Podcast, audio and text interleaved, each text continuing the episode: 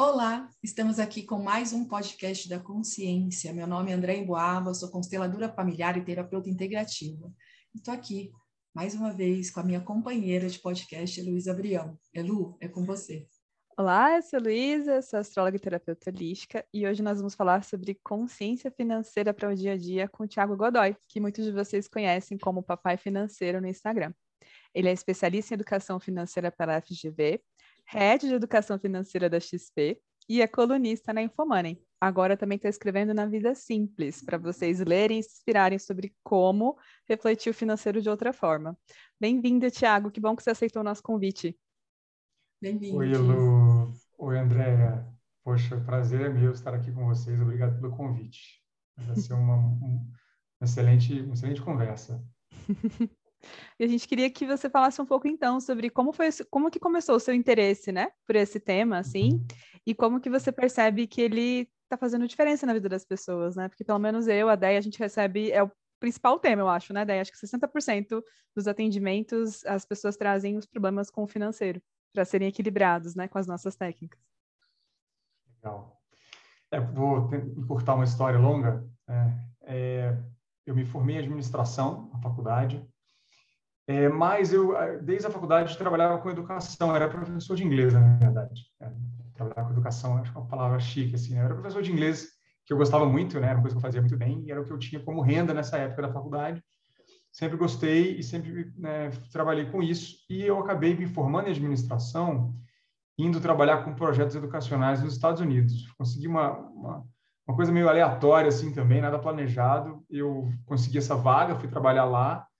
Era um emprego bem desafiador, mas que né, eu acabei conseguindo ali né, é, é, performar e me desenvolver nesse emprego. Voltei para o Brasil e comecei a trabalhar com projetos educacionais, com captação de recursos, na verdade, que é o que eu fazia lá. E aqui no Brasil, na época, não, não tinha, quase não tinha isso, isso era início dos anos 2000, 2006, 2007, foi. Comecei a trabalhar com isso aqui no Brasil, com captação de recursos, projetos educacionais.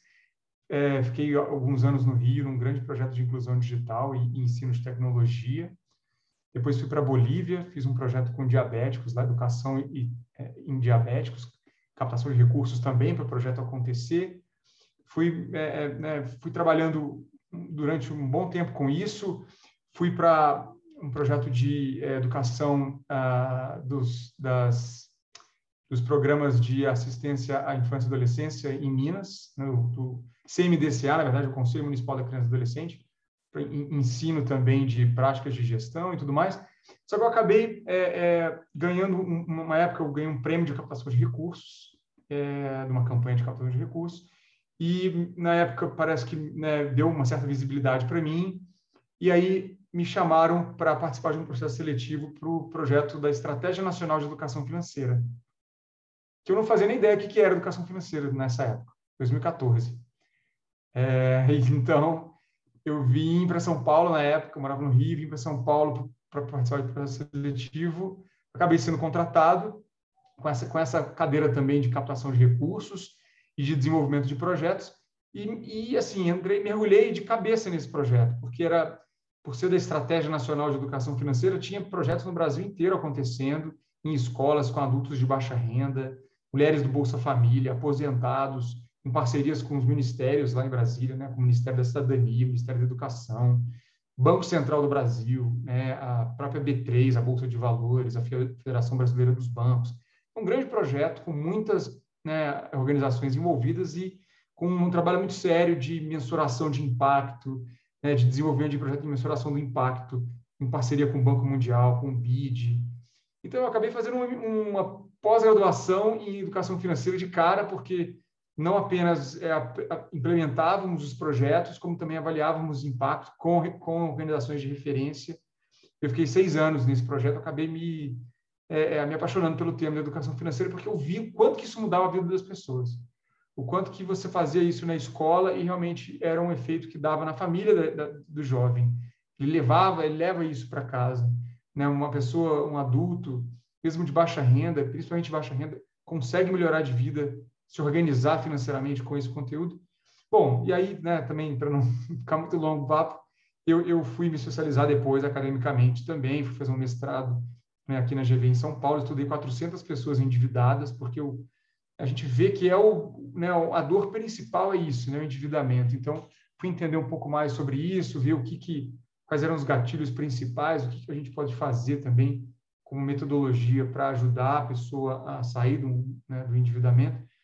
E, bom, desde então, é, foi, é, essa, essa é a minha vida, né? Educação financeira. Estou na XP há dois anos e meio, né, liderando essas frentes de educação financeira ali também, dentro da XP. Muito no online, né? Principalmente porque a pandemia aconteceu em 2020, a gente acabou potencializando essas, essas iniciativas online. Eu acredito muito nisso, no impacto do, do digital né, para o ensino da educação financeira.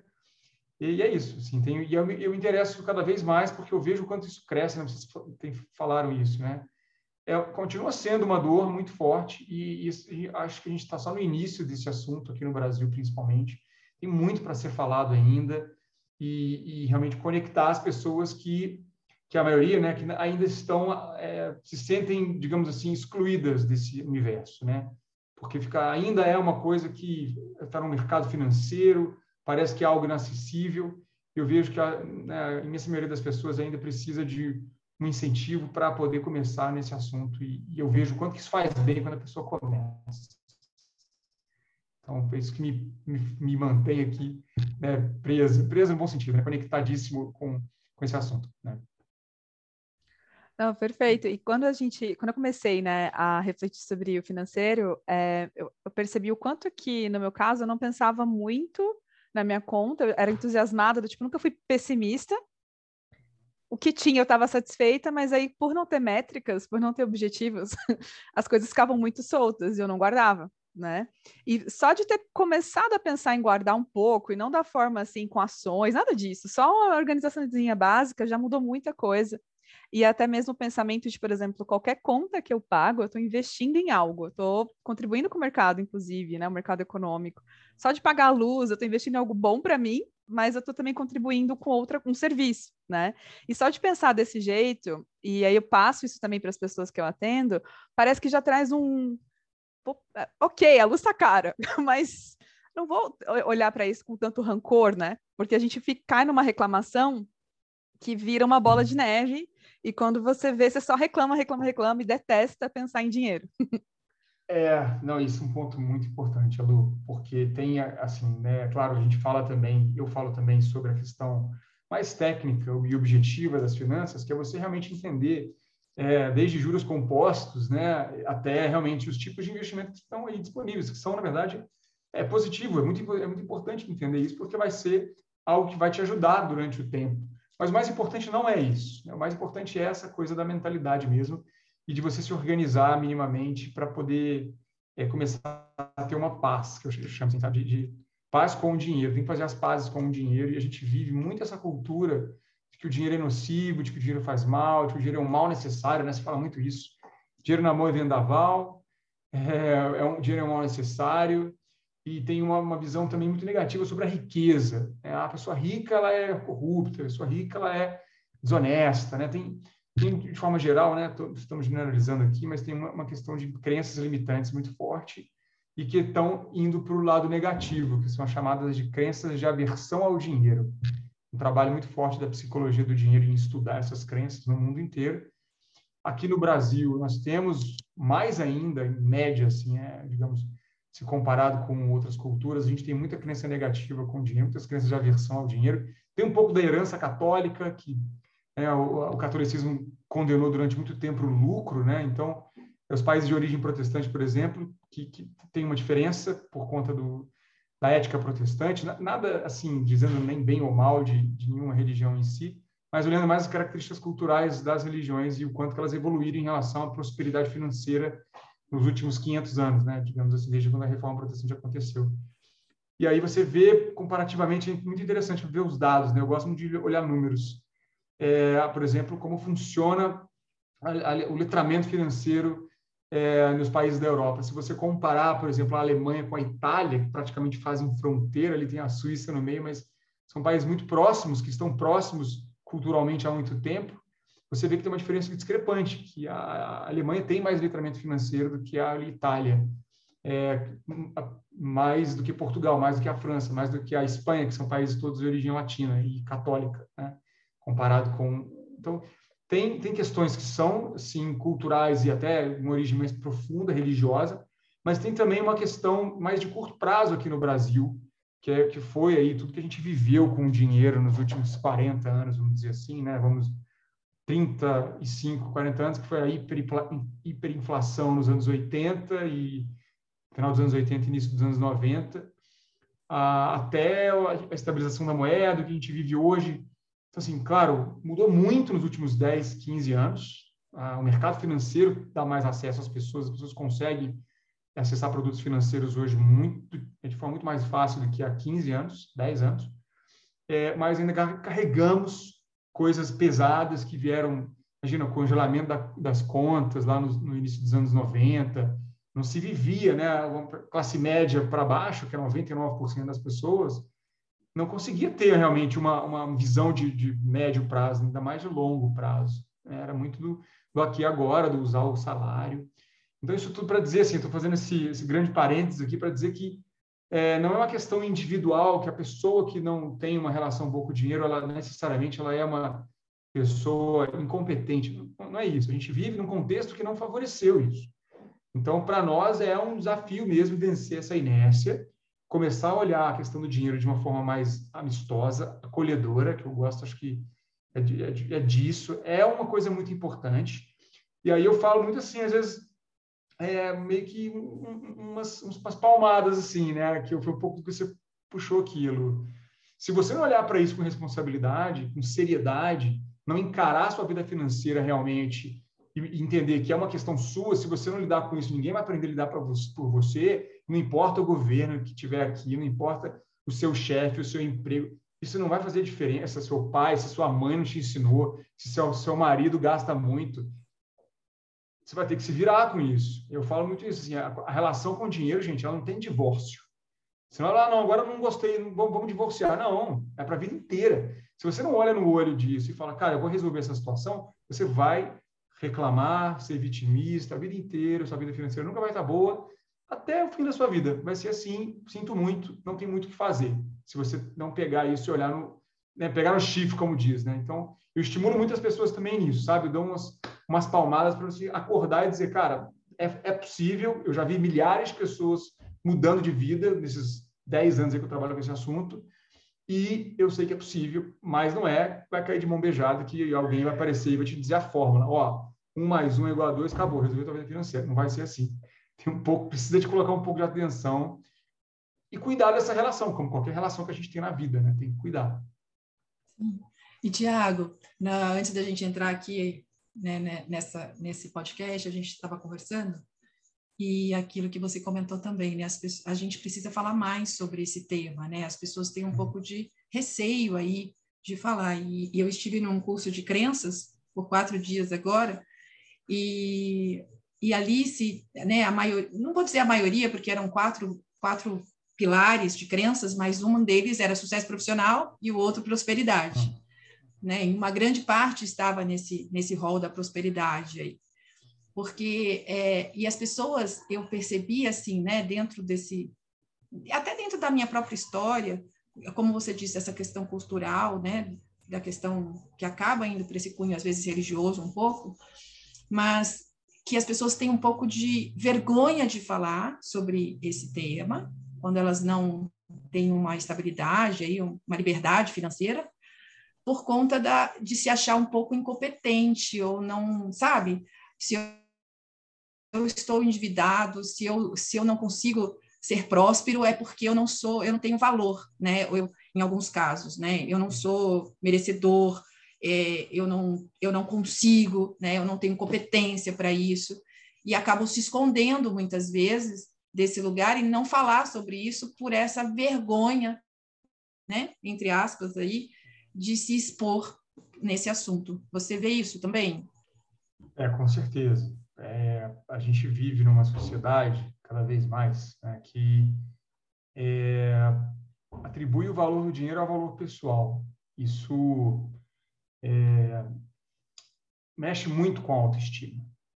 E, bom, até eu gosto muito do de um livro, quer dizer, de um escritor chamado Yuval Noah Harari, e ele fala isso no livro Sapiens, né? Ele fala que o dinheiro é uma grande invenção da humanidade, na verdade é a, melhor, a história mais bem contada pela humanidade, porque todo mundo acredita em dinheiro. Nem todo mundo acredita em Deus, nem todo mundo acredita em democracia, nem todo mundo acredita em direitos humanos, nem todo mundo acredita na ciência, nem todo mundo acredita que a Terra é redonda, né? Mas todo mundo acredita em dinheiro. Basta você botar uma, uma nota de dinheiro para o dono da padaria no caixa e você vai levar o pão para casa. Né? Basta você botar o seu cartão de crédito ali que o, a loja vai aceitar o seu cartão de crédito. A humanidade acredita no dinheiro, mas é a história mais bem contada na humanidade.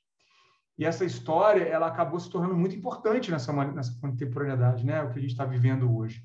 O dinheiro é cada vez mais rápido usável, fácil, internet, você tem acesso às coisas ou não tem acesso por ter ou não ter dinheiro. E à medida que a gente tem também uma explosão é, da, do uso das redes sociais, por exemplo, né, que você tem aí é, é, uma alta exposição da vida das pessoas, as pessoas mostram o que elas querem mostrar, elas editam a vida delas, elas precisam mostrar as coisas, né, para o outro. Estou aqui fazendo isso, olha, tá vendo como é que eu estou. Então existe um, um, acho que eu vejo muito aumentar essa essa ansiedade em relação a que eu estou mostrando, que eu estou fazendo, que eu não estou fazendo, e essa necessidade de mostrar que, que né, você não, não é, você tem. Né? Senão, o ser é menos importante do que o ter. Aí, é, eu acho que tem, tem uma coisa muito da maturidade da pessoa, que é um processo mesmo evolutivo, desenvolvimento de cada um, que é o quanto você dá valor ou não dá valor à opinião do outro. E acho que é uma questão de maturidade mesmo. A gente vai ficando né, na, na, média, a gente vai ficando mais velho, vai, se, vai ficando mais maduro em relação a isso. Tem gente que não, continua com mais dificuldade. Tem gente que né, dá mais valor à opinião do outro. E aí tem muita questão da, do, do, sentimento de aceitação e de rejeição. Né? Como, como você lida com a rejeição? Como você lida com a aceitação né, do outro? Eu vejo muito isso no consumo. Pessoas que têm né, uma discrepância no consumo, são consumidores vorazes, digamos assim, e, e gastam mais do que podem, mais do que ganham muitas vezes você vai analisar aquilo, né? Eu vi muito no meu, no meu trabalho com endividados, a pessoa dá muito valor à opinião do outro, ela dá muito valor a essa, essa aceitação. Então, ela vai comprar, sim, uma bolsa que custa o salário dela do mês inteiro, porque ela está num grupo onde ela quer ser vista como uma pessoa bem-sucedida, mesmo que ela não tenha dinheiro para aquilo. O, cara, o homem, estou dizendo aqui mais até a questão de gênero, porque eu vi muito isso, o homem vai comprar, vai valorizar um carro mais caro, vai mostrar para os amigos do futebol dele que ele tem sim aquele carro novo que saiu agora, que é um carro da moda, mesmo que ele, isso custe para ele assim metade do salário dele ou mais. Eu vi, vi muito isso. Assim. O cara tem um salário que ele gasta mais da metade com o financiamento do automóvel dele. Ele mal consegue pagar a gasolina e tem que abrir mão de muitas coisas, fica endividado. Isso acontece muito, gente. Não é um pouco, não é muito que acontece. Então, isso é um problema porque isso bate na questão da autoestima. E se a pessoa não tem, ela não se sente né, incluída, ela não se sente valorizada, ela não se sente. Então, é, um, é muito mais um trabalho né, de, de, desenvolvimento pessoal do que de entender como lidar com o dinheiro, porque o dinheiro é esse instrumento. Por ser esse instrumento universal, que o mundo inteiro acredita, e que tem uma troca imediata, né? o dinheiro é altamente intercambiável. Você tem dinheiro, você pode acessar as coisas em um piscar de olhos. Então, isso mexe muito com as pessoas. E o problema é o quanto que isso vai te custar o outro lado, né? Porque tudo tem um custo. É, comprar um carro que custa mais da metade do seu salário tem um custo emocional envolvido. Né? A tua família vai sentir esse custo. É o seu filho que vai deixar de ir para um colégio particular, você tem que botar um colégio público porque você está priorizando um carro importado. Né? É, e tudo tem custo emocional e as pessoas não estão aprendendo a lidar com esse custo emocional. Né? né? Se ela está abrindo mão de uma coisa, dinheiro é escolha. Né? Mesmo a pessoa mais rica do mundo, ela tem que fazer escolhas, porque é, se você escolhe, por exemplo, viver para ganhar dinheiro, você está custando tempo de vida seu. E você está, né? E você vê muito no trabalho com executivos, por exemplo, pessoas que chegaram no fim da vida com altos cargos, muitos deles em estado de depressão porque não viram os filhos crescerem, porque ficavam trabalhando 14 horas por dia fora de casa, não, não tinham tempo para a família. E 20 anos passaram no piscar de olhos, a pessoa está ali com um custo emocional infinito, porque isso não volta, o tempo não volta. Então, assim, é, é, acho que eu me estendi um pouco aqui na, na resposta, mas é, é, é, uma, é, uma, é uma fonte de, de, muita dor se a pessoa não equilibra. E aí, de ordem prática, o que eu busco trabalhar com as pessoas, né, porque eu também não sou psicólogo, meu trabalho é, é um aconselhamento financeiro mais amplo, claro, envolve muito a questão da crença, eu, eu consigo trabalhar isso bastante, mas é de ordem prática mesmo, como que ela vai conseguir as pequenas conquistas para sentir uma evolução, como se fosse um trabalho mesmo de preparo físico, né? Você quer correr uma maratona, não dá para você começar de um dia para o outro correndo uma maratona. Você precisa de um treinamento é, né, tanto emocional quanto físico para aguentar uma maratona. Então, eu faço muitas pequenas conquistas, que é, primeiro, entender o que é prioridade na tua vida. Né? Processo de priorização. O que é importante de verdade. Escreva isso numa folha de papel. Não vai dar mais do que cinco linhas o que é importante na tua vida. Você não vai gastar uma folha inteira, né? E, e, entender essa priorização começa a te dar mais luz do que você quer na tua vida hoje, daqui a três anos, daqui a 20 anos, né? E essa visão, acho que um pouco do que a Lu também trouxe aqui, essa visão que você quer da sua prioridade e do tempo, né, vai te dar mais clareza sobre o valor, custo financeiro. E aí sim a gente tem um processo que é o do planejamento financeiro, que vai dar para você uma perspectiva, e isso dá conforto emocional, porque você vê o progresso acontecendo, você vê que você está caminhando para uma organização. Você está arrumando seu armário, você abriu a porta, você vê que a roupa branca está do lado esquerdo, a roupa colorida está do lado direito. Também já facilita bastante a tua vida. Nossa, perfeito. Eu acho muito legal pensar assim que pela perspectiva astrológica a gente tem símbolos relacionados à questão do dinheiro, e todos esses símbolos são relacionados a valor, né? Mas valor pessoal, então é o alto valor e o valor no sentido de o que, que a gente valoriza e o que, que a gente usa para se vincular com o outro. Né? Então, a Vênus, o astro, Vênus, ele seria o representante disso. Né? E justamente ele fala sobre beleza, ele fala sobre prazer. Então, é muito delicado, às vezes, quando essa pessoa tem esse astro desafiado no mapa, essa relação de se mostrar, como você falou. Né? Existe uma área da vida que a gente observa como que a pessoa ela se sente segura com o mundo material. E é justamente a área da vida do dinheiro e a área da vida desses valores, assim, né? O que, que a gente dá de valor também para o mundo. Por isso que tem muito da produtividade uhum. tá nessa área. E é bem interessante você trazer essas palavras sem eu precisar falar nada disso, né? Porque é essa a gente às vezes não consegue perceber que é gostoso comprar, e a gente se desconecta desse momento da compra e vai comprando, comprando, comprando, e não cria nem sequer pequenos rituais de, nossa, eu consegui aqui, putz, comprei esse quadrinho é. caro. Né, já olha para a fatura do cartão, ah, eu comprei, nossa, uhum. foi 200 reais. Culpa, né? Né? É. já vem a culpa, já vem a culpa. Então uhum. é legal esse, esse movimento de, não, eu estou comprando, isso é legal para mim, e eu quero de alguma forma levar isso para frente ou não, depois eu posso vender, eu posso, mas ter um momento de pensar é importante, né? Nessa correria que a gente está hoje.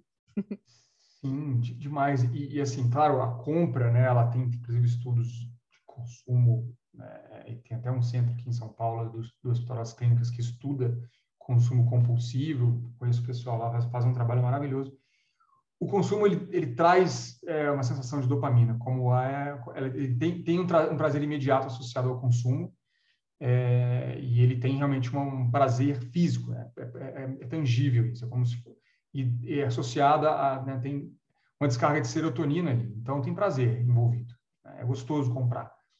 E só que também é doloroso não ter dinheiro para pagar o cartão de crédito no final do mês. E aí o que eu tenho trabalhado e, e, né, claro, é um caminho menos óbvio, tá? Porque é mais ou menos eu gosto de associar isso ao, ao ao processo de atividade física, porque é uma coisa mais óbvia e que a gente passou, a gente mudou muito nos últimos 30 anos em relação a isso, né?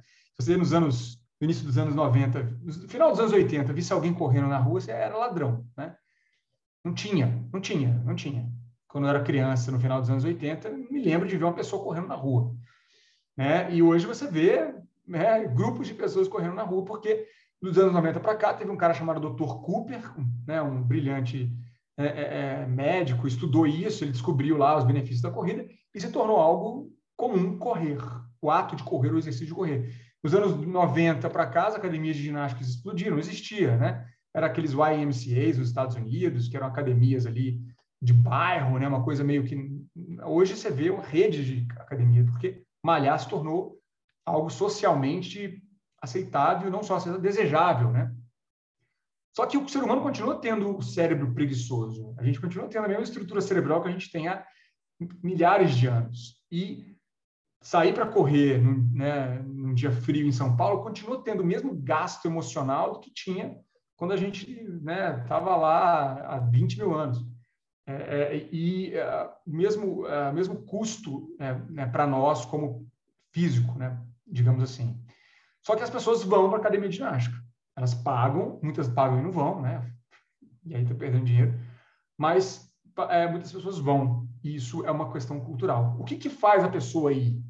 Ela tem que associar um benefício. Senão, é muito mais gostoso, energeticamente, para a gente ficar no sofá vendo televisão e comendo pizza. Lógico. Ninguém acha gostoso, não. Eu, é muito mais gostoso sair para malhar. Só que a pessoa vê um benefício em malhar e ela tem uma carga de energia ali que faz ela ir, porque ela se vê na praia daqui a seis meses. Ou ela se vê perdendo um peso e ficando a pessoa mais atraente. Ou ela se vê mais saudável, podendo correr, né? É, ou se vê carregando os filhos no colo. No meu caso é esse, né? Eu vou na academia porque eu tenho uma filha de 10 meses que está ficando mais pesada eu quero levantar ela ainda com bastante vigor até ela, sei lá, também que ela tiver, entendeu? Porque eu quero continuar é, papai forte para ela. Mas tem que ter um motivo associado. E com dinheiro, eu quero dizer isso. E com dinheiro é a mesma coisa. É óbvio que é muito mais gostoso no shopping comprar, gente. Ninguém está falando que não é. É delicioso. Só que se você não vê um benefício, e eu faço isso bastante, você vira o benefício de ter dinheiro, que eu chamo de reserva da paz, reserva da, da saúde mental, porque ter dinheiro, vamos supor, você perde o emprego hoje, amanhã. O que, que você vai fazer quando você não tem dinheiro? Se você não tiver seis meses do seu custo de vida, ou um ano, que é o mais legal, mais interessante, se você não tiver esse dinheiro, você vai estar, tá, vai ter que reduzir custos. Eu vejo famílias entrando em processos muito dolorosos emocionalmente, porque tem que desfazer de bens, tem que desfazer de apartamento, né, vende um apartamento que comprou na pressa, com certeza absoluta vai vender mais barato do que ele, que ele vale. Vende um carro. E aí você vê um processo de deteriorização da família, né, um doloroso, muito triste, porque não tão, estão preparados para choques financeiros que podem acontecer, com muita, uma boa probabilidade vão acontecer na pandemia, como aconteceu. Então, agora, pensa no outro lado. Eu falo para a pessoa assim, imagina você com uma, um ano de renda a sua renda hoje, o seu custo de vida hoje é X. Imagina você ter 12X investimentos. Se acontecer alguma coisa, você tem dinheiro para um colchão de segurança, para uma reserva da paz, para você se estruturar. E isso não tem preço. Né? É, não é tão prazeroso juntar dinheiro, mas ter essa reserva, eu vejo as pessoas com esse prazer, ter essa reserva dá uma paz emocional, né? uma, uma, uma tranquilidade que vale a pena. Esse é o primeiro, eu adorei e o primeiro passo, termo. Só, tá, gente? Esse é o primeiro passo. Tem eu gostei do termo, reserva da paz, não reserva de emergência. É melhor, assim, né? É. Bem melhor para dar essa dica. Total. Sim. E, Tiago, você falando muito dessa questão das crenças das pessoas, né? De como e isso vem, né? Já vou aí coligar um pouquinho também com o meu trabalho nessa questão das nossas origens, né? Porque muitas vezes nós temos aí né, uma lealdade com a nossa família de origem, né? Se meu pai não teve sucesso, eu também não tenho direito de ter. Isso acontece, né? A gente vê muito nesse trabalho que eu faço. Ou se eu venho de uma família, por exemplo, né, uh, uma família que teve aí uma vida de muita escassez, né? Uma pessoa que, sei lá, a família vem do Nordeste, né? Que sempre aquela luta, né? E fica aquela coisa assim, eu tenho que lutar muito para conseguir ter algo, porque meus pais lutaram muito. Tem que sofrer. Né? E sofrer, isso. Tem que sofrer, Tem que sofrer para ganhar, né? Ninguém, o dinheiro que vem fácil vai fácil. Isso são crenças, né? É, eu tenho que, tem que ter muito esforço para ter valor, né? Então a gente vê esse tipo de crença que acontece muito. E muitas vezes, né? Só para finalizar com a constelação, é, vem da lealdade da nossa família. Né? Então, é uma lealdade a esse sistema familiar escasso, então eu tenho que ser escassa para honrar essa família, que é uma, é uma visão equivocada, né? E a constelação te uhum. traz de volta para esse seu lugarzinho ali de eu posso fazer diferente, porque é isso que meus pais esperam de mim, né? Que eu faça diferente, que eu seja próspera, que eu seja feliz. E, uhum. e também a questão de olhar ali nessa questão não só dessa lealdade, mas também de se sentir num lugar de merecedor mesmo, eu acho. Acho que eu acho que nós, né, de um modo geral, pelo menos as pessoas que a gente cuida aí de alguma forma, e nesse curso que eu fiz, a gente vê muito essa dificuldade da identidade. Eu sou bom, né? Eu sou capaz. É, e a gente vê esse problema de identidade. Será que eu sirvo para isso? Será que eu sou bom o suficiente? Nesse curso, muitas pessoas, né, identificam, identificam isso. Será que eu presto para alguma coisa? Será que eu sou capaz? E você vê que são crenças que vêm lá de trás, que às vezes você ouvia quando era criança, e você nem mal se lembra disso. Ah, você não presta para nada, menino, vai, né? E aí você vem com uma crença enraizada aí no seu sistema e que tem que ser trabalhada, né? Nossa, tem, tem muito. Assim. É, acho que tem desde essas crenças familiares, sim, perfeito, que até são chamadas de crenças intergeracionais de uso do dinheiro, passam de geração para geração. O avô que fazia de uma forma, passa pai, passa para o filho, tem, né, tem, tem é, desde o histórico familiar, né, família de imigrantes, e sempre foi muito difícil para nossa vida, sempre para nossa família foi sempre muito difícil. E aí, né, você estuda muito bem isso, é uma coisa de honrar aquela família ali, de dizer, ah, eu vou ser a primeira pessoa a quebrar esse ciclo, né? Vou ter que para me sentir incluído nessa família. E aí tem a questão cultural também, do, do por exemplo, é, se você analisar a sociedade portuguesa e Portugal, comparar a ética do trabalho, né, com do, tem claro, estou pegando um exemplo específico porque é o mais dramático. É, comparar, por exemplo, com o americano, o norte-americano, né, dos Estados, Estados Unidos ali. É, o português ele tem uma visão. Estou generalizando aqui também meus amigos portugueses aqui podem podem discordar de mim, mas o que eu, até onde eu conheço, estudei, tive a oportunidade de me conectar, o português ele tem uma, uma visão do trabalho sofrida, penosa. A gente herdou isso no Brasil. A gente tem essa, a gente tem essa herança. A gente é um pouco menos do que eles. Se você olhar o português, ele tem isso. Se não for um trabalho, essa ideia de ter prazer no trabalho é completamente inaceitável, completamente eh, não se justifica. O trabalho tem que ser algo que é doloroso, penoso, sacrificante. Sacrifício é uma palavra muito forte. Você está sacrificando para você receber ali aquilo como algo que, nossa, eu dei meu sangue aqui. Tem que matar um leão por dia, né? Tem que dar o sangue, tem que sofrer. Isso, isso é muita escassez, porque se você só se você tiver que sofrer para ter uma vida boa, você está sofrendo de qualquer jeito, você não está tendo uma vida boa. Ter uma vida boa é não sofrer, é sofrer o menos possível, né? E ter dinheiro é bom justamente porque te ajuda a sofrer menos. Né? Então tem essa ideia de que o dinheiro é, é, muito difícil. E realmente, claro, a gente for olhar o, o, pirâmide econômica no nosso país, a gente tem uma dificuldade muito grande de criar e dividir riqueza, né? E ter riqueza para de forma mais ampla, porque não adianta nada a gente ter riqueza lá na ponta e não ter pessoas ricas. Um país pobre vai continuar sendo um país pobre, é, mesmo que tenha riqueza. Mesmo, mesmo que seja um país rico, as pessoas são pobres, né? Então, tem uma questão assim que é óbvia, que é objetiva, é, mas o ponto que eu acho que, é, que funciona bastante no nível individual, porque não tem jeito, a gente só vai mudar o coletivo no nível individual, é a pessoa encontrar dentro da profissão dela, né, dentro do que ela está fazendo ali, é, um caminho para que ela faça bem o que ela faz e seja reconhecida naquilo e continue e, e, e tenha um caminho para a sua prosperidade financeira. Associar é, a questão da profissão profissional onde ela consegue ter um retorno maior do que ela está tendo. É onde ela consegue desenvolver, né, se desenvolver profissionalmente, se desenvolver como, como né, alguém que trabalha e tem resultado.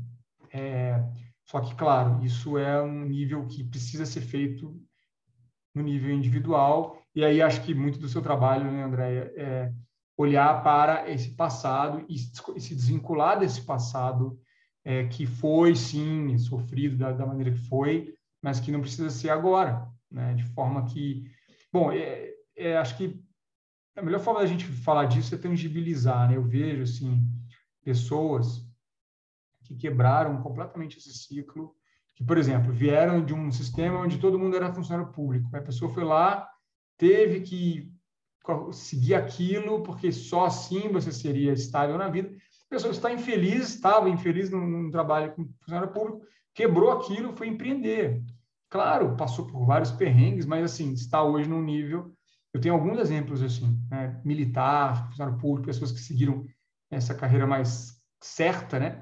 E com essa sensação de segurança, falsa segurança, né? porque também se você está infeliz fazendo o que você faz, você acorda de manhã e detesta fazer o que você faz, você não tem segurança nenhuma, você está só ali trocando né, a sua infelicidade por que uma, um teto e uma comida. Né? Então, é, é, um processo que, de novo, ele é, no início, principalmente, ele é uma quebra e a pessoa, precisa encarar isso, ela tem que fazer escolhas. Né? E muitas vezes ela só faz isso quando ela está num nível de dor muito forte.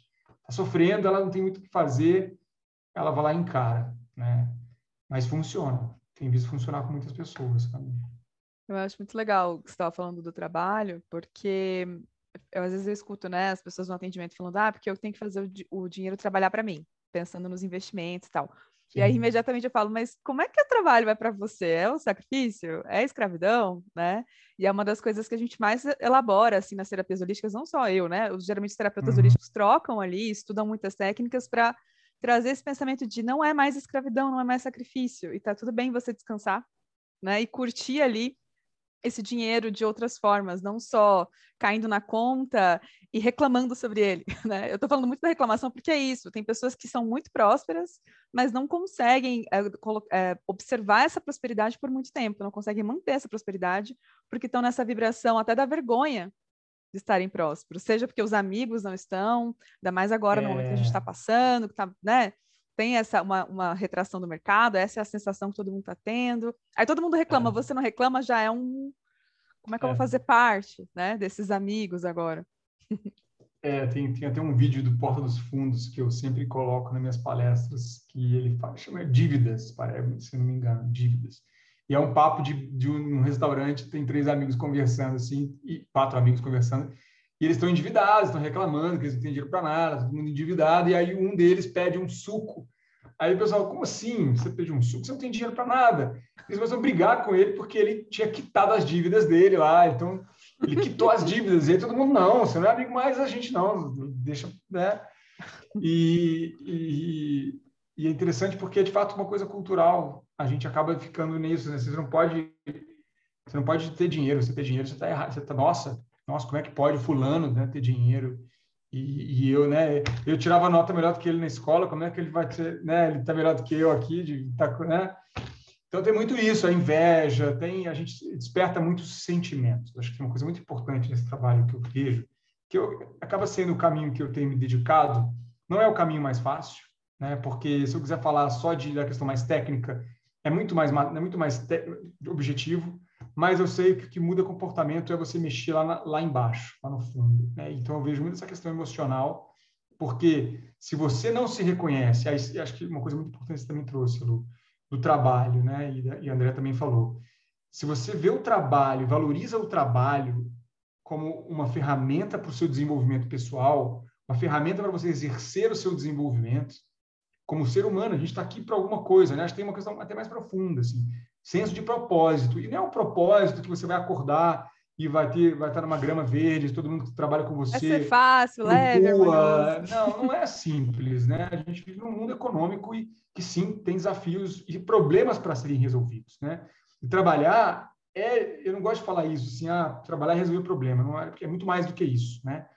Mas é sim encontrar caminhos para a gente fazer a vida melhor para as outras pessoas. Acho que esse senso de doação, e não é caridade, você não está trabalhando para ser bonzinho com o planeta, você está trabalhando porque você precisa ter um, um, né, uma, uma utilidade. Eu acho que tem uma questão muito de. Nós precisamos ser úteis na vida, não adianta ser né, igual a pessoa que ganha loteria. Tem estudos, inclusive, que mostram que a pessoa, a maioria das pessoas, não consegue manter aquele dinheiro. Tem problemas gravíssimos, porque eu acredito muito nessa coisa da energia, né? O, o seu retorno financeiro, ele é, claro, tem é, muitos, é, é muitas pessoas que, que né, usam é, energias ruins para obter dinheiro, né? Acho que tem uma questão aí do, do karma da pessoa, que ela vai, depois ela vai ver isso de alguma maneira, mas acho que muito do retorno financeiro que você tem está ligado, sim, à sua entrega, sabe? Como que você está entregando valor para as pessoas. E eu acho que essa doação mesmo de você está ali fazendo um serviço, prestando um serviço, entregando um serviço e uma melhoria para as pessoas, dando um caminho melhor para elas. Então, isso é o primeiro passo. Tanto é que quando a gente fala com crianças sobre educação financeira, a questão do trabalho é muito importante, ela é um pilar essencial, porque se você não valoriza o trabalho não enxerga o trabalho como, claro, vai ter dias que você vai estar de saco cheio, vai querer mandar todo mundo para aquele lugar, tem dias que você não vai querer ir para o trabalho, mas é o seu compromisso. E ser adulto é ter compromisso, né? Colocar isso como compromisso. E eu faço essa relação porque o cuidado com o dinheiro também tem essa, essa, é, esse pilar, essa origem. Cuidado com a saúde, né? Você falou de holístico. Cuidado com a saúde também tem que ser um compromisso. Não dá para você falar assim, ah, eu vou fazer uma atividade física quando der. Tá bom, você vai estar saudável, talvez, né? Você vai estar estabelecendo um, um compromisso frouxo com a sua saúde. É, com o dinheiro é a mesma coisa. Ah, eu vou, talvez se sobrar dinheiro eu vou investir. Então, talvez você vai ter alguma coisa na tua vida. Se você não pega o resultado do seu, do seu trabalho, que é o seu dinheiro, né? Claro, é um dos resultados. Então, é um resultado tangível e importante. Se você não sabe usar esse, esse resultado, se você não se compromete, fala, cara, eu vou poupar 10, 20% da minha renda todos os meses sem falta, se você não fizer isso, você vai estar é, lidando é, mal com uma coisa muito importante. Você gasta 40, 44, sei lá, às vezes muito mais horas por semana para ganhar dinheiro e você não dedica meia hora da sua semana para cuidar do seu dinheiro. Então, é uma, para mim, é uma, uma conta que não fecha, sabe? Você vai, vai perder, vai deixar ah, dinheiro na mão venda mal. Claro, você está jogando ele para o alto, bate qualquer vento, vai levar. Se você não segura ele e fala, cara, isso daqui vai para Vou botar um pezinho aqui nesse dinheiro para ele ir para... Na hora que bater o vento, ele está seguro, né? não vai adianta, vai, ter, vai, vai ser fácil de gastar sim. É, mas acho que é um compromisso, sabe? De você falar assim, cara, é compromisso e é uma coisa séria, sabe? Pode falar, Deia. Quer falar? Não, eu estava refletindo muito, você falou sobre conversar com a criança, né? Depois que você teve a sua filhinha, é como que você percebe, assim, que mudou eh, conversar com os pais, quando você vai, vai refletir esses uhum. aconselhamentos, né? Porque é importante né, ficar aberto, como a própria Deia falou. Tem muito esse rancor que vai sendo passado, a energia do sacrifício, enfim. E uhum. a gente está uhum. reconstruindo isso. E às vezes é desafiador para pais que pensam diferente. Aí estão os avós falando uma coisa, os tios, né, os é. primos, enfim. Como, assim, queria que você falasse um pouco até no sentido de aconselhar mesmo quem está ouvindo a gente a, a uhum. conversar sobre isso com as crianças. Como que você Legal. reflete sobre isso? Legal. É, acho que vocês vão ter até uma visão bem, bem mais profunda do que eu, que, que eu quero aprender muito com vocês também. Mas tem uma coisa que a própria André me ensinou, que é a questão da... Eu uso muito isso, tá, André? É, essa visão, assim, que é o, o, tamanho dos pais perante os filhos, né? Eles são maiores, né? digamos assim. Então tem uma e eu queria até que você complemente isso aqui, mas tem uma questão que o, né, a gente tem os nossos filhos e eles até uma certa idade eles não têm condições de né, ter tomar decisões e, e, ter um julgamento sobre, a, sobre as questões do mundo. Né? Então acho que com a, com, sobre a questão financeira duas coisas. Né? Uma é a questão financeira que você vai, como pai responsável e detentor do capital financeiro, você vai estabelecer para o seu filho que vão desde questões mais práticas, do tipo assim, olha, eu, bom, eu quero que a minha filha faça uma faculdade. Por que eu não posso poupar a partir de agora, para daqui a 18 anos, eu ter um dinheiro para que ela faça a faculdade dela, ou intercâmbio, ou sei lá. Eu construir ali, que, eu seja, que sejam 50 reais por mês, 100 reais por mês, não importa eu ter esse compromisso como adulto com a minha filha e colocar, cara, é o pai com, com os filhos, os pais com os filhos, e ter ali os dinheiros, os recursos para destinados para o futuro financeiro dessas crianças. Acho que é uma questão que o pai vai fazendo desde que nasceu. Pode fazer. E é uma outra questão, que aí é, é, é, o seio familiar, né? porque esse assunto acaba virando um assunto que o casal vai conversar, ou se não é um casal, é uma pessoa só que toma conta da vida, ela vai ter ali como um sistema que ela vai trazer para dentro do, da família, o, os valores que ela está trazendo, né? Ou seja, bom, é, a gente gosta de assistir filme no sábado à noite, a gente gosta de música nessa casa, aqui em casa, a gente gosta de é, ir para o parque para se conectar com a natureza, né? A gente gosta né, que a criança tenha contato com, com, com animais, né? ou é, não pode jogar videogame depois de tal horário. Então, são, são, a palavra regra é mais forte. Eu acho que é a cultura que a família tem. E a gente sempre tem essa quebra, né? Ou seja, nossos pais tinham uma cultura, a gente vai querer absorver uma boa parte daquilo, né? em alguns casos menos ou mais, né? Então, no meu caso aqui, muitas coisas que meus pais trouxeram eu vou continuar implementando com minha filha, mas tem coisas que eles trouxeram que eu acho que não são necessárias. Eu posso mudar, posso fazer diferente. Coisas que a minha esposa também viveu, né? Então, tem uma, uma conjunção aí. Então, o dinheiro é parte dessa cultura, tem que ser parte dessa cultura. E o assunto dinheiro não pode ser algo velado, que o pai está culpado porque trabalha muito tempo e por isso ele vai lá e dá o presente mais caro que ele não tem condições de comprar, mas ele se sente culpado, a criança quer, ela vai lá e como compensação a essa culpa, ela vai lá e dá um, um dinheiro e a criança não entende o valor da coisa. Uma criança de 4, 5, 6 anos, 7 anos não tem ideia de valor, né? É, então precisa trazer o assunto de uma maneira positiva, mas ao mesmo tempo realista, que é esse é o desafio, né? Porque o dinheiro não importa se a, essa família tem uma renda familiar de 4, 3, 2, 3 mil, 4 mil reais ou 40, 50, 60 mil reais, não importa. Esse valor sempre vai bater num teto para uma criança. Ela vai ter um, vai para uma escola, ela vai ter né, amiguinhos que vão estar fazendo coisas que né, não necessariamente você vai poder fazer financeiramente, ou vai ser prioridade para sua família. Então, o, o, o, dinheiro ele acaba sendo sim uma, um reflexo da cultura da família e, e, e precisa estar tá isso expresso de forma clara. Você vê, por exemplo, crianças que vivem em famílias consumistas vão repetir esse assunto, esse esse comportamento. Os pais brigam por dinheiro, vai ter vai ter reflexo na, nesse adulto depois. Né? Os pais brigam por dinheiro, mesmo tendo muito dinheiro. Às vezes brigam, se separam por dinheiro. A criança associa o dinheiro a algo negativo, porque foi o dinheiro que separou meus pais. Está lá inconsciente, né? Foi, foi por causa disso que eu não tenho minha mãe e meu pai juntos mais. É, ou nunca tivemos dinheiro em casa, sempre foi uma reclamação, sempre foi uma choradeira. Então, dinheiro é algo muito. Então, para melhorar isso, para os pais que estão nos ouvindo aqui, nos assistindo, é, tem que trazer o assunto. E começa no casal. Se não for um casal, for só um, um pai que cria, tem que começar ali nesse diálogo intrapessoal. É você com você mesmo, conversando sobre isso e trazendo isso para uma criança. E ela tem sim condições de entender que não vai ter dinheiro para comprar tal brinquedinho. E ela pode começar, por exemplo, a ter uma semanadinha lá, um dinheirinho toda semana, para ela fazer o esforço dela de, de poupar o dinheiro dela, que é importante ela entender esse universo né, é, desde sempre. Não tem, não tem limitações. Ah, nossa, vou, dinheiro é assunto de adulto. Não é, gente. Dinheiro é assunto de criança também. E quanto mais é, forem incluídos nesse diálogo, né, ah, a gente vai para as férias no final do ano, por isso a gente está fazendo economia agora. A gente está fazendo os investimentos para que a gente possa ir para a praia. Você não vai ir para a praia no final do ano? Então, a gente está fazendo aqui, por isso não vai dar para a gente comprar tal coisa. A criança pode chorar, é claro que é difícil de uma criança chorar, mas, mas é, tem que ser feito dessa forma. Quanto mais transparente, é melhor para o curto e para o longo prazo para esse adulto que está se formando.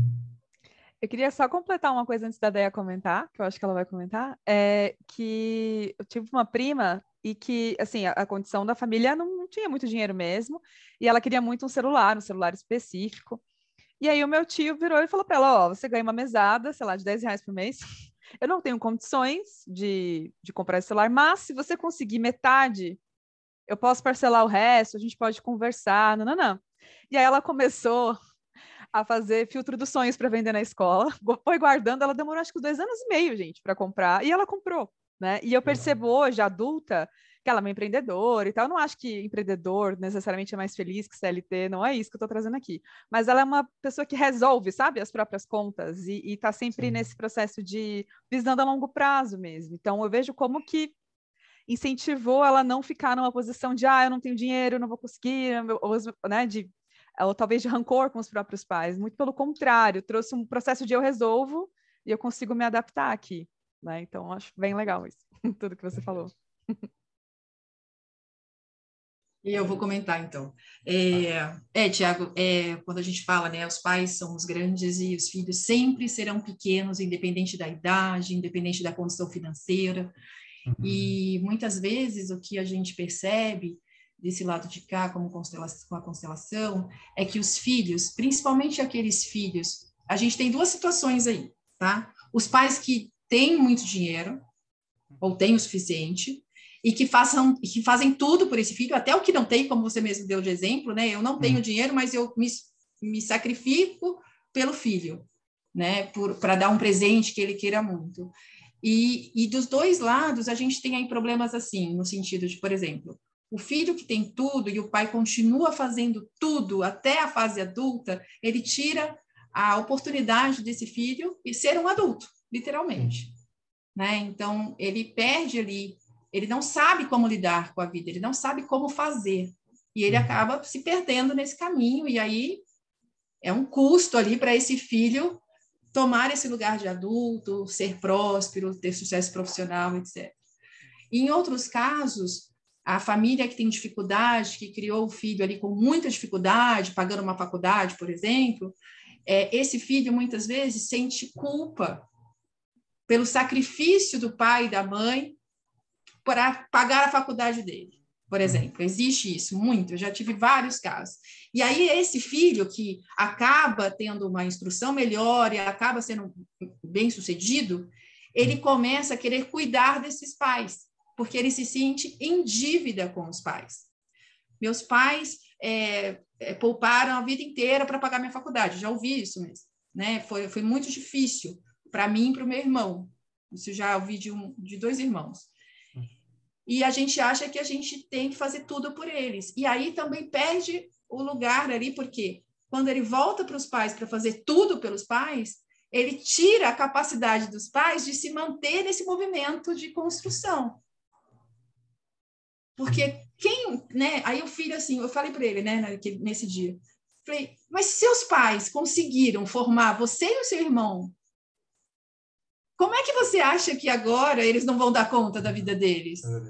Se eles deram conta de vocês, com vocês dois, agora vocês já são adultos, formados, uhum. bem-sucedidos, qual a parte aí que eu não estou entendendo, né? Desse lugar de querer ficar cuidando. E às vezes as pessoas se confundem quando eu falo isso, porque eu não estou falando de você dar um suporte para sua família quando for de verdade necessário. Minha mãe está doente, não tem condições, ou meu pai seja o que for, ah. estão desempregados, estão, passando por realmente dificuldades reais. Uhum. Ou, e de você tirar, né? Então, o filho, quando faz esse movimento de querer cuidar dos pais, seja financeiramente, seja como for, porque ele acha que ele ganhou mais, né, teve outras oportunidades, ele está tirando a dignidade desse pai dessa mãe. E muitas vezes a força que eles têm de manifestação. Sim. Né? E ele também, quando ele se coloca nesse sistema, que é o que você trouxe lá no início, né? de grande e pequeno, os pais são os grandes e nós os pequenos, ele também se coloca grande, ele também perde força. Né? E a vida começa a ter altos e baixos, muitas vezes. E esse, esse filho, de um modo geral, quando ele consegue retomar esse lugar e entender que esses pais são grandes, por quê? Porque a vida é o maior bem que a gente tem. Sem a vida, o resto não seria possível. Então, é nesse lugar que, quando os nossos pais nos deram a vida, e isso não é, não temos como retribuir a eles. Ponto. Quando eu quero retribuir tudo que meus pais fizeram, é um saco sem fundo. A conta não fecha. Né? A conta não fecha. Por quê? Porque eles deram a vida. Então, é desse lugar, sabe? Só os nossos pais podem nos dar mais do que nós podemos retribuir. Aí essa, né, é uma lei sistêmica aí da hierarquia. Porque nas outras relações, sejam qual for, existe uma relação de troca. E tem que estar equilibrada, né? Tudo tem que ter um equilíbrio de troca. Se você me emprestou 10 reais, né, eu tenho que te devolver esses 10 reais. E outra, e se você me emprestou 10 reais e eu for te devolver os 10 reais, você não pode dizer para mim, não precisa. Uhum. Porque muitas vezes isso acontece também, né? Estou desempregada, Lu, me empresta 100 reais, amiga. Eu estou super mal financeiramente, você sabe que eu estou desempregada, estou precisando fazer, comprar uma cesta básica, estou chutando aqui. Aí eu vou devolver para a Ilu, mas a Ilu está com a conta dela recheada, ela é econômica, sempre soube poupar, tem lá a reserva da paz dela. E ela vira para a grande amiga dela aqui e fala: Não, amiga, não precisa. O que, que ela acabou de fazer? tirar a minha força de co-criar aquele dinheiro. Porque se eu manifestei os 100 reais para devolver a ela, ela tem que aceitar. Porque senão eu perco força de co-criar o meu dinheiro. Mais outros 100 reais, né? Então, as pessoas têm essa confusão. E é uma confusão assim, ah, mas eu, eu gosto de ajudar as pessoas. Uma coisa é a caridade, outra coisa é a ajuda. São coisas diferentes. Eu ajudo até o meu limite de que não me prejudique. Sim. E eu ajudo até o limite de que me foi pedido. Porque às vezes eu falo assim, Lu, me empresta 100 reais. Não, amiga, Tó, cesta básica tá 150, vou te dar 200. Sim. Não, eu não pedi 200, eu pedi 100. Uhum. Entende? Então, Perfeito. é essa a troca. E outra, ela não poderia me ligar e dizer: ah, ideia, eu sei que você está desempregado, está precisando de dinheiro? Não, eu não pedi. Então, esses também, as ordens da ajuda, né, que a constelação nos traz, também uhum. traz esse equilíbrio da troca, sabe? Esse equilíbrio de saber o seu lugar. O seu lugar, né? Acho que é isso. Nossa, é muito bonito isso. Anotei até aqui, só os nossos pais podem nos dar mais do que podemos retribuir. Exato. A gente só tem que ser grato aos nossos pais então, por é. tudo que eles viveram para a gente estar aqui agora e a honra, né, que a gente fala muito na constelação, que é esse lugar que nos leva para esse lugar mais próspero, mais fluido, mais sereno, é não julgar, né? E é não julgar nem na parte boa, sabe, Tiago? Que a gente está falando de financeiro, aí fala assim, ai, coitado, meu pai é, teve uma vida muito sofrida, ele trabalhou é, de pau de arara, vamos supor, né? Não, não tem que ter dó desse homem. Ele foi o melhor que ele deu conta, ele, ele deu a vida a você. Uhum. Sabe? Tá tudo certo. Né? E você tá aqui para fazer diferente. Para que, né, ele veja que toda aquela história que ele viveu valeu muito a pena. Formou um médico, formou um, um administrador, né? Formou um advogado, seja o que for, né? E aí esse filho fazer o quê? Passar isso adiante, né? Passar essa força que o pai trouxe adiante, sem julgar, sem ter pena do que eles viveram. Sim, sim. É a parte positiva, a parte que a gente olha, compara as coisas com, no, com o nosso olhar, né? com a nossa ótica, com o tempo que a gente está vivendo agora, nos parâmetros que a gente desenvolveu aqui. Né? E as sim. coisas há 20 anos, há 30 anos tinham outra perspectiva. E talvez os poucos pais olhavam também para os pais deles né? com essa mesma lente, né? de que sempre e, a gente, e acho que isso é, é uma, é uma prova de que as, as coisas estão melhorando. Sim. As coisas estão melhorando. A gente compara Sim. a nossa vida hoje há, há 30 anos, hoje a vida é muito melhor, é muito mais fácil, mesmo que ainda vivemos tanta dificuldade, né? Como sociedade tem muito que, evolu muito que evoluir, mas é, a vida tem melhorado na média né, muito nos últimos anos. Muito. E, e, e, acho que essa é a evolução, e acho que esse assunto de dinheiro, ela, ele é um assunto que ainda é um, e, tem muito sendo dito já, mas ainda está no início. Assim, a gente tem muito o que falar, porque ele vai continuar existindo, né? a relação do, ser humano com, com, esse, com essa moeda de troca. E eu acho que ele toca muito mais do que no dinheiro. Né? A relação com o dinheiro ele é, é um reflexo de, da relação com outras coisas, né? de várias formas. Então, acho que tem muito que a gente evoluir, conversar sobre esse assunto, viu, André? Eu posso participar de quantos podcasts você me chamar aqui. Não, nós vamos te chamar sempre, né? Nossa, o tempo foi que a gente nem percebeu, já, né? Já estamos hum. terminando. Já estamos terminando, mas só para fechar esse ganchinho da constelação, porque me veio algo aqui importante para falar, foi é, a mãe, né? Bert Hellinger dizia, a mãe é a cara do sucesso, o pai é saber ganhar e gastar dinheiro. Então, uhum. olhando para esse financeiro de quem está nos assistindo, também olhem para isso né, nesse sentido de como é a minha relação com os meus pais também tem a ver com a relação que você tem com o seu dinheiro e com o seu profissional. Mas é isso, Tiago. Gratidão imensa por estar aqui. Desculpa que a gente passou do horário, imagina, porque imagina. foi um papo tão fluido que acabou Não, indo um pouco além do que. Uma hora passa muito rápido, né? Não dá para a gente falar dizer mais, a gente Sim. faz mais. É, é muito gostoso. Eu gostei muito da conversa e acho que tem muito para a gente trocar também é, eu vejo uma associação de, muito forte entre o assunto da constelação e, e das finanças, e acho que a gente tem que pensar em coisas, sabe, que vão somar esses conhecimentos para que a gente possa realmente fazer a diferença na vida das pessoas, né? Que é trazer ali aonde a gente vai conseguir mudar as chaves que uhum. vão, de fato, dar essa segurança, porque eu também vejo muito isso. É, é um assunto que ele, é, ele, claro, no início ele pode ser meio árido, pode ser difícil, porque vai mexer com questões, mas é, quando vence a inércia, ele é, você vê que isso melhora muito a vida da pessoa, sabe? Então, e desses anos todos aí, eu nunca vi alguém que voltou para mim e falou assim: olha, Tiago, educação financeira piorou minha vida. Todo mundo melhorou, todo mundo começou, melhorou de vida, porque não só aprendeu a lidar melhor com o dinheiro, como entendeu o papel do dinheiro na vida da, da pessoa e conseguiu ter mais tranquilidade mesmo, né? Acho que a paz é a, é a primeira sensação. Depois a gente vai realizar sonhos, né? Olhar para realmente os sonhos como algo importante, quando a gente realiza sonhos. Então, contem comigo. Estamos juntos aí na missão. Vamos fazer mais. Tá bom. Muito obrigada. Então é isso, né, Deia? É isso. Até o próximo podcast. Tchau, tchau. tchau, tchau. tchau.